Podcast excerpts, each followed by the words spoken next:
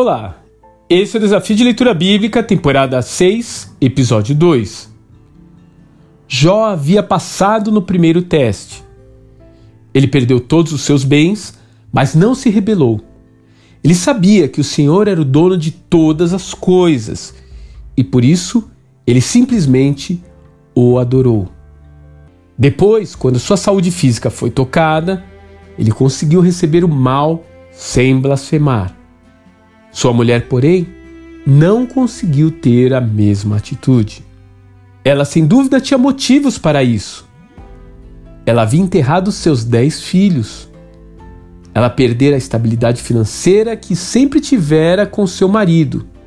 E agora o seu esposo estava enfermo.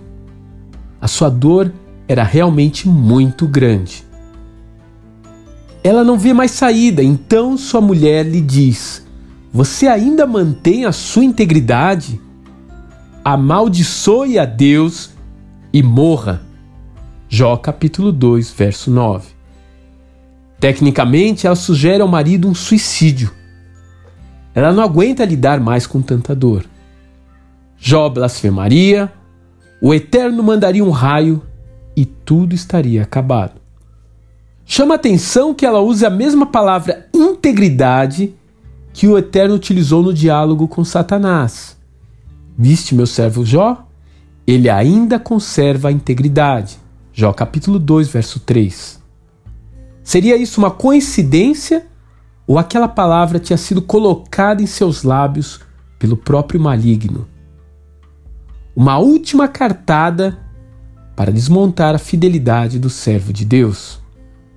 Até os anjos ficarem suspense diante dessa afirmação. O que Jó iria fazer agora? Na verdade, havia muito mais coisa em jogo do que simplesmente a vida daquela família. Ao fazer seu desafio, Satanás estava insinuando algo sobre o caráter divino Será que Deus usa as bênçãos para comprar o amor dos homens? Aliás, isso é algo que o próprio diabo sempre fez com seus adoradores. Mas Jó rebate logo aquela sugestão. Falas como doida. Temos recebido o bem de Deus, não receberíamos também o mal? Jó capítulo 2, verso 10. Com essa resposta, Jó vence mais uma rodada.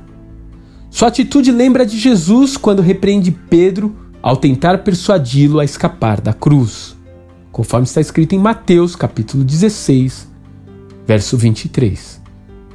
Ele nos faz lembrar que quando nossa fé é provada, sempre surgirão pessoas tentando nos convencer a desistir.